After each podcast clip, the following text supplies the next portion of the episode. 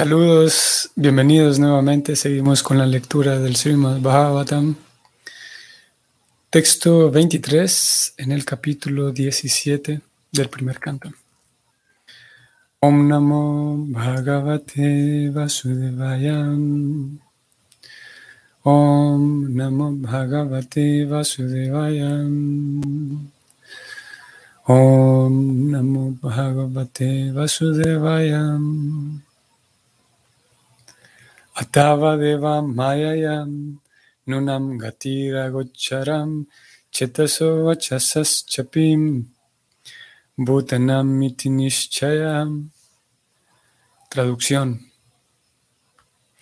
Así pues, se concluye que las energías del Señor son inconcebibles. Nadie puede medirlas ni mediante la especulación mental ni mediante la manipulación de palabras. El significado es el siguiente.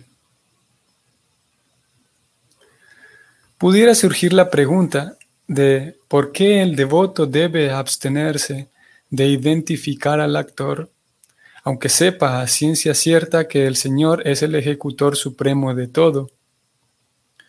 Una vez conocido el ejecutor supremo, uno no debe hacerse pasar por alguien que ignora quién es el verdadero ejecutor. La respuesta a esa duda es que el Señor tampoco es directamente responsable, pues todo lo hace su Maya Shakti, o la energía material delegada. La energía material siempre está creando dudas acerca de la autoridad suprema del Señor la personalidad de la religión sabía perfectamente bien que nada puede ocurrir sin la sanción del Señor Supremo. Y aún así, la energía ilusoria lo hizo dudar, en virtud de lo cual se abstuvo de mencionar la causa suprema. Esa incertidumbre se debía a la contaminación tanto de Kali como de la energía material.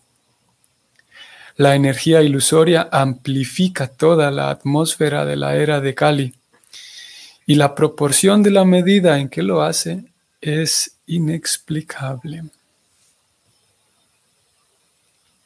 Este es el fin del significado. Bien, saludos a todos nuevamente y bienvenidos. Estamos aquí dando continuidad al tema de la, al tema de la observación y la, la contemplación del sufrimiento. Ayer dedicamos un tiempo también a hablar acerca de los sufrimientos experimentados por uno mismo. A veces sufrimientos experimentados por uno mismo, causados por alguien más dentro de la comunidad de devotos. Ayer hablamos de ello. Lo cual puede terminar siendo, por un lado, doloroso por la, por el sufrimiento en sí. Y por otro lado, puede terminar siendo eh, confuso. Y aquella confusión causada por el hecho de que quien me está causando este sufrimiento es una persona que se supone que no debería, ese, esa, puede causar confusión y de hecho causa confusión y intriga y duda. ¿Por qué razón? Y, y al no tener respuesta, y al recibir un sufrimiento de alguien que se supone que no debería, o al menos observar a alguien dentro del círculo Vaishnava, observar a alguien que crea sufrimientos y se supone que alguien no debería, entre comillas, no debería, eso eh, aumenta más la incomodidad de la persona, el, sí, el sufrimiento de la persona. Y aquí encontramos, hay una, una línea aquí escrita por Prabhupada que nos regala una pista desde la cual vamos a partir hoy. Voy a mostrarles. Bueno, primero el verso de entrada eh, nos dice que nadie puede medir la, la, la magnitud o calcular la magnitud de las energías del Señor porque son inconcebibles. O sea, la voluntad de Dios, así como más comúnmente usamos esa palabra, ¿no? La, esa, ese concepto, la voluntad de Dios. Eh, aquí se habla de las energías del Señor que actúan por deseo de Él, no es posible dimensionarlas y en algunas ocasiones, por mucho que intentemos, eh, frente a una situación dolorosa, frente a una situación de aparente injusticia, ya que, eh, como digo, algo nos termina, aparte del dolor que nos causa, nos termina indignando a veces por lo injusto de la acción, porque hay injusticia y porque nadie hace justicia. Y algunos actos eh, que aparentemente son, o sea, que son injustos, eh, dando una, haciendo un, un análisis rápido, son injustos, aunque de acuerdo con la ley del karma no hay nada injusto. Ahora, es observando esas acciones injustas, ya sea hacia mí o hacia alguien más, de entrada el verso nos dice que las energías del Señor son las que actúan, es Krishna quien actúa a través de sus energías y esas energías son inconcebibles. Inmediatamente en la segunda parte del verso se nos dice que no es posible medirla mediante la especulación mental. O sea, una persona puede intentar prestarle y ponerle cabeza al asunto y tratar de encontrar un porqué. Ayer hablábamos un poco acerca de esto. Y simplemente valiéndonos de nuestra capacidad de razonar y el raciocinio y la inteligencia material, la lógica, no es posible encontrarle lado a este a, a, la forma en la que actúan las energías del Señor, a la forma en la que la voluntad suprema conduce ciertas cosas que a nosotros nos abruman en ocasiones. Y aparte de que no es posible simplemente mediante la especulación mental, tratando de usar nuestra propia lógica para encontrarle razón al asunto, tampoco es posible mediante la manipulación de palabras. Hmm. Similarmente, mm, cuando tratamos o intentemos explicarle a alguien por qué ocurren estas aparentes injusticias, y incluso con palabras como aquí dice el verso, no es posible. No es posible eh, conseguir em, una respuesta satisfactoria, comprender de una manera satisfactoria por qué Krishna está actuando de esta manera, por qué Krishna permite que esto suceda. Ayer hablábamos de ello. Esa duda surge y ahora vamos a leer eh, lo que Prabhupada dijo en el significado que yo quiero subrayarlo, mm, porque Prabhupada habla de que, de que uno se confunde y es mucha, e, es, hay mucha facilidad para que uno se confunda, uno quede tan abrumado con la aparente injusticia y tan indignado a veces, que uno se confunda y uno pueda llegar a preguntar, ¿por qué Krishna permite esto? Entiendo que le pase a alguien malo. Entiendo que le, ok, que le pase a alguien perverso y a alguien malo, que le pasen cosas feas, desagradables, pero ¿por qué a un devoto? ¿Por qué a una devota? ¿Por qué a un niño? ¿Por qué a alguien inocente? Y esa, duda surge. ¿Por qué actúa? Esa duda, es, esa pregunta que la, lanzamos, a veces ni siquiera la, expresamos con palabras, pero eh, dentro de nuestra, de nuestra cabeza y nuestro corazón, que se crea esa pregunta. ¿Por qué Dios permite eso? Y es una pregunta casi... Eh, em, es una pregunta retórica que, cuando la hacemos sabemos que no hay una respuesta. Es, es una pregunta que generalmente viene ahí como cargada como con, con indignación, por ejemplo. Con, sí, con indignación. ¿Por qué Dios permite eso? y como decíamos, lo acabamos de leer aquí, el verso nos dice que no es posible tratar de, eh, tratar de encontrarle respuesta a esa pregunta, no es posible con la mera especulación mental, simplemente haciendo uso de lógica y de filosofía, y tampoco es posible consolar a alguien, digamos, o encontrar nosotros mismos una respuesta satisfactoria mediante puras palabras, tratar de simplemente expresarlo con puras palabras, explicarlo y mm, mm, mm, resolver el asunto, este gran enigma, resolverlo no es, no es posible con puras palabras. Se requerirá algo más. Y vamos a intentar resolver aquí, hoy, qué es ese algo más que se necesita para lograr entender o al menos comprender un poquito más con profundidad, para lograr entender un poquito con mayor claridad por qué Dios está permitiendo que ocurra esto que está ocurriendo. Eh, eh, aquí estamos hablando de que un ejercicio de filosofía aplicada, podemos decir, para, ya que todos estamos destinados, todos estamos destinados a sufrir. Eso es una realidad que tarde o temprano el ser humano se da cuenta. La realidad de que no hay forma de escapar del sufrimiento.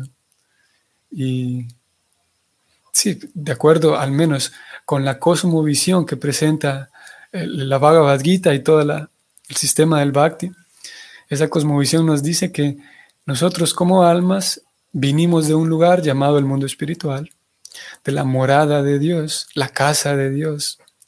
Vinimos de allá a este lugar eh, llamado el mundo material y en este lugar seguimos anhelando cosas que teníamos allá.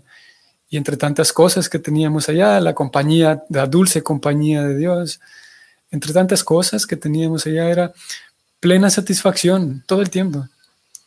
Y al llegar aquí, debido a que nosotros olvidamos cómo estar vinculados con Dios, perdemos esa plena satisfacción. Por lo tanto, el mundo material, en esta cosmovisión, es un lugar en el cual todo el tiempo encontraremos insatisfacción, enfermedades, incomodidad. Principalmente en esta época en la que vivimos habrá riñas, peleas, desacuerdos por cosas tan mínimas que, que harán entonces una, eh, despertarán o generarán una atmósfera eh, de constante incomodidad para la persona.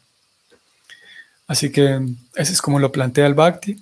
No es, una, no es un planteamiento que cueste mucho trabajo mm, corroborarlo por la propia experiencia. Todos sabemos, o sí, todos sabemos, cualquier persona que llega a una edad adulta se dará cuenta de que eh, hay incomodidad por todos lados, incomodidad física, incomodidad mental, el propio cuerpo, dolores, golpes que uno recibe eh, sin andarlos buscando, todos sabemos eso.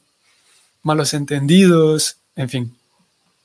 Y debido a que todo el tiempo tenemos ese tipo de incomodidades, entonces el Bhakti eh, presenta su esquema para, para poder volver a casa y poder, eh, revivir nuestra vida natural, nuestra vida, nuestra vida, la vida que nos corresponde, la vida real, que es de constante y plena satisfacción.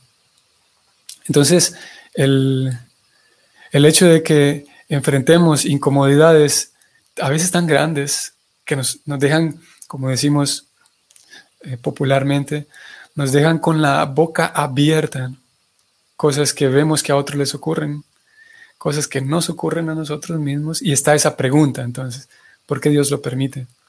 Por esa razón nos indignamos porque sabemos en el fondo que el estado natural de todos es estar plenos, satisfechos. Y cuando hay algo que em, perturba esa satisfacción, cuando hay un elemento que rompe esa satisfacción y ese bienestar, naturalmente entonces surge esa pregunta, ¿por qué Dios actúa como actúa?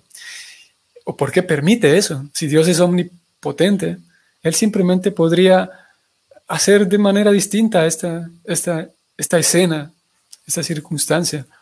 Él podría, si él puede hacer cualquier cosa, teóricamente. Y esa pregunta del por qué Dios permite lo que permite sería, podríamos mm, articularla de otra manera. Y podríamos decir, voy al texto, podríamos decir, ¿por ¿por qué las energías del Señor actúan de la manera en la que están actuando? Así que, dado que todos tenemos esa duda, todos tenemos esa pregunta, ¿por qué se actúa como, por qué el Señor actúa como actúa? Y, si alguien no ha tenido esa pregunta, si alguien no ha llegado al momento en el que tenga que preguntarse eso, algunos le preguntan directamente a Dios, hay muchos niveles aquí. Algunas personas, de hecho, terminan, terminan su contrato con Dios y, y, terminan su relación con Dios. Deciden de manera, haciendo uso de su capacidad volitiva, de su propia voluntad, dicen, yo ya no creo en Dios porque vi que me sucedió esto, porque le pedí ayuda en esto y no sucedió. O algunos dicen simplemente Dios no existe porque mira lo que pasa. Si Dios existiera no habrían tantos niños con sufrimiento, tantas mujeres, tantos desamparados, etcétera, etcétera. La Gita, y, sí, la Gita, la Bhagavad Gita aparece por, por deseo del Señor Supremo, el deseo que hay en su corazón de que todas las almas que estamos aquí dentro del mundo material, perplejos, preguntándonos por qué, Krishna entonces aparece para brindar muchas ayudas. Una de ellas es la Bhagavad Gita, para darnos una serie de pistas para entonces enfrentar mejor esas situaciones, para gestionar mejor nuestras propias emociones al momento de observar una injusticia que está haciendo, eh, que, que está ocurriendo con alguien más, o una injusticia que está ocurriendo conmigo mismo. ¿Y cómo lo hace Krishna? ¿Cuál es el esquema que sigue?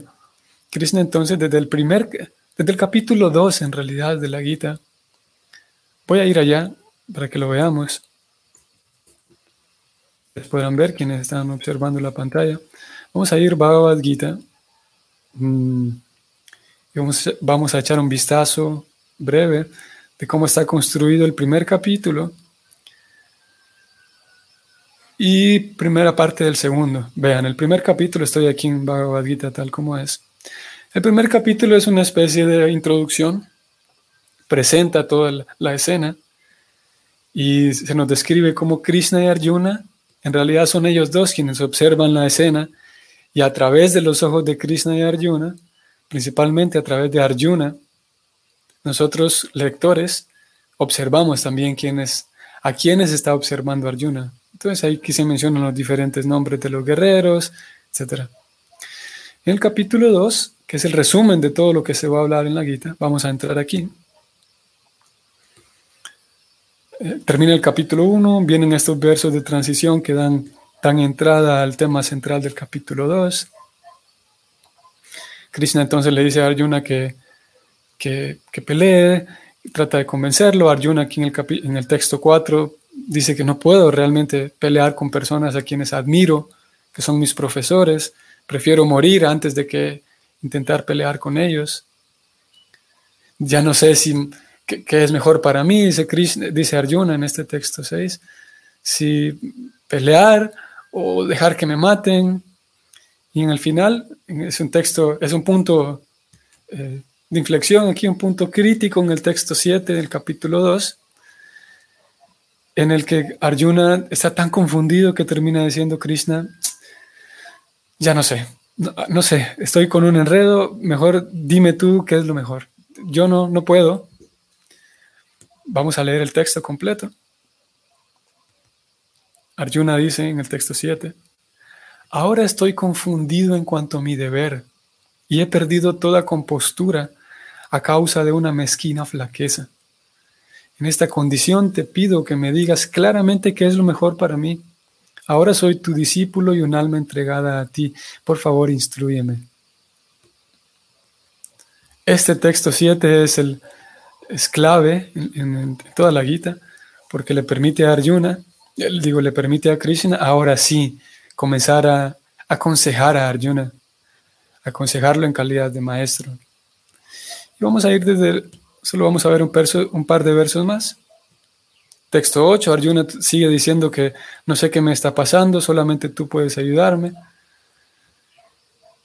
Y la Suprema Personalidad de Dios habla en el texto 11. Y vean qué interesante que del el primer momento en el que Krishna interviene, la primera intervención de Krishna en la Gita, ya nos da una pista justamente para aquella, aquella situación tan para todos y tan de todo el tiempo, aquella situación que es común denominador a todas las culturas, a todas las edades, aunque principalmente de, las, empezando desde la edad en la cual la persona puede razonar con mayor profundidad. Sin embargo, es una interrogante para todas las culturas, todos los tiempos, todas las edades y todos los idiomas, todos los sexos, todos los géneros. Y la interrogante de por qué Dios permite lo que permite, por qué ocurren tantas cosas injustas. Krishna dijo, texto 11, mientras hablas con palabras cultas, Arjuna, te lamentas por lo que no es digno de lamentarse los que son sabios no se lamentan ni por los vivos ni por los muertos. Ese fue el 11. Ya que hay lamento, como digo, esas injusticias observadas y experimentadas generan lamento. Krishna comienza hablando de ello. Vamos al 12. Nunca hubo un tiempo en el que yo no existiera, Arjuna, ni tú ni todos estos reyes. Y en el futuro ninguno de nosotros, de nosotros dejará de existir.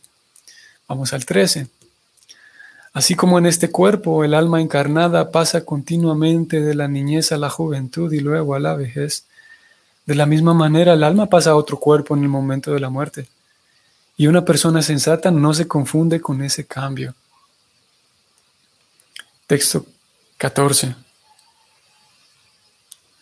Oh hijo de Kunti, la aparición temporal de la felicidad y la aflicción y su desaparición a su debido momento es como la aparición y desaparición de las estaciones del invierno y del verano.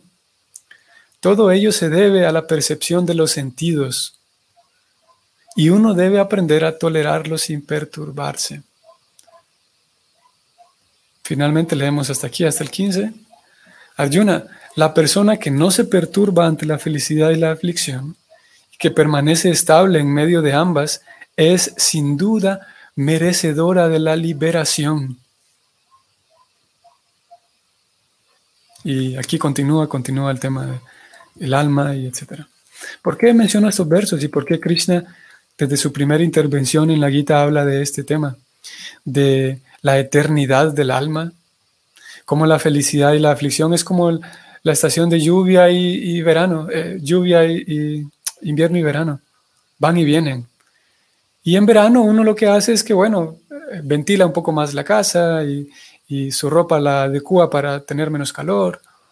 Y en invierno, al contrario, uno hace ajustes externos porque sabe que no se pueden detener ni el calor fuerte ni el frío fuerte. Y no hay nadie contra quien protestar. Es simplemente cómo funciona la naturaleza. Y hacer una protesta para que, para que el gobierno reduzca el calor, por ejemplo, o reduzca el frío, sería irracional, sería algo infantil. Todos sabemos que la naturaleza está diseñada así. Y yo mismo tengo que adecuarme y tolerar. Después ya cuando el, verano está en sus últimos días, ya generalmente ya estamos ahí con, esperando y añorando la lluvia porque, o, el, o el frío, porque ya es bastante tiempo tolerándolo. Pero sabemos que el verano terminará. Y lo mismo al revés, con el frío, después de un tiempo, cuando recién llega el frío, bueno, le damos la bienvenida porque tanto tiempo con calor, pero después de un tiempo eh, cuesta, tal vez no a todos, pero por fin llegó el verano. Y Krishna dice que la felicidad y la aflicción, o sea, aquellos momentos gratos y los momentos dolorosos, es igual, son como estaciones que van y vienen. El detalle es que cuando llega el momento de la, del sufrimiento, de la aflicción, da la impresión de que hay algo injusto que está ocurriendo. Da la claro que como es algo, es un tema un poco más sutil y como no hemos sido educados en el tema, nos da la impresión de que esto es arbitrario, de que Dios simplemente pudiera quitar este sufrimiento o pudiera hacer que nada de esto ocurra. Eso sería como reclamarle a Dios de por qué hay tanto frío.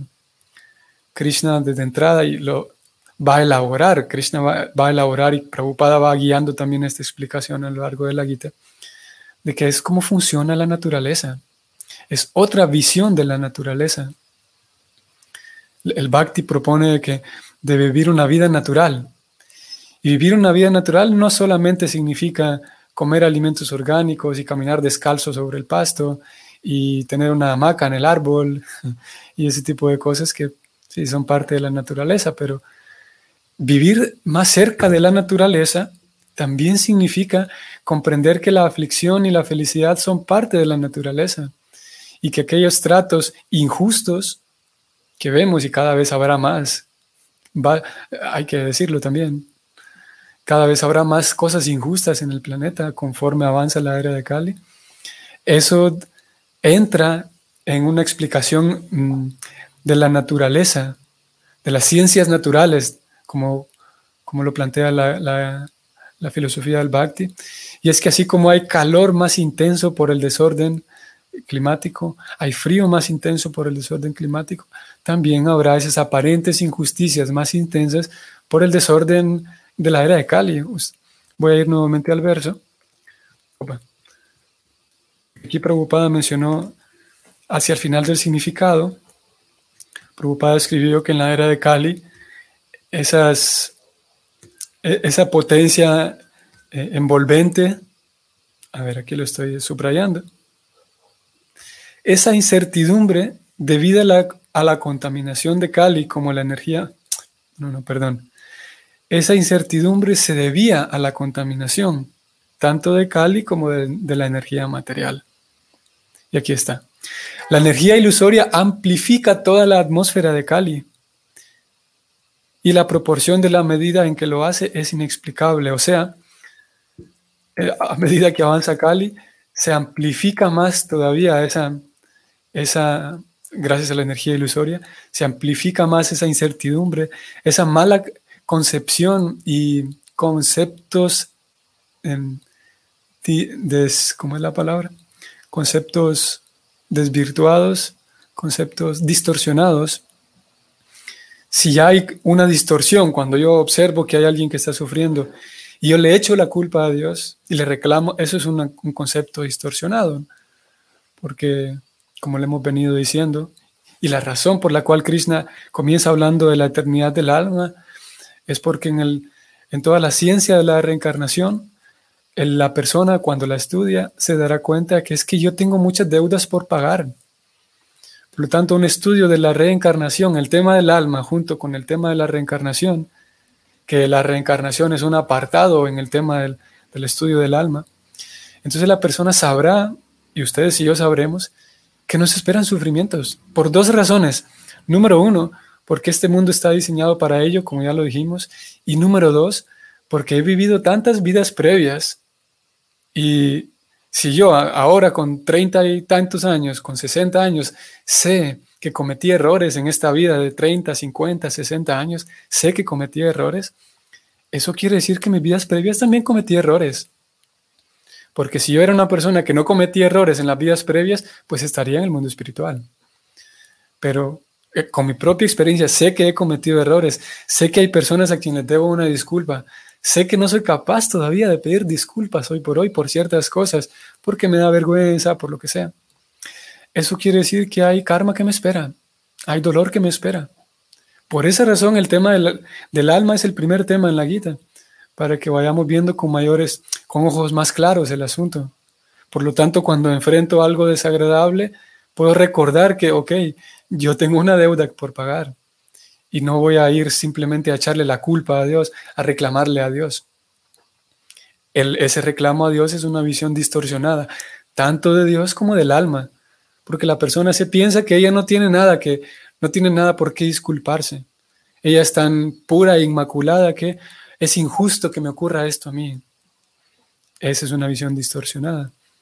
Y como dije desde el inicio, ya que todos vamos a sufrir, la guita de entrada nos, enseña el tema de cómo comprender mejor el sufrimiento.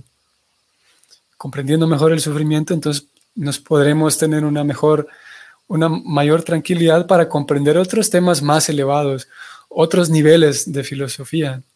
Primero, ya que todos vamos a sufrir ya que el sufrimiento es desagradable para todos, la guita nos da una pista para cómo enfrentar mejores de mejor manera esos sufrimientos.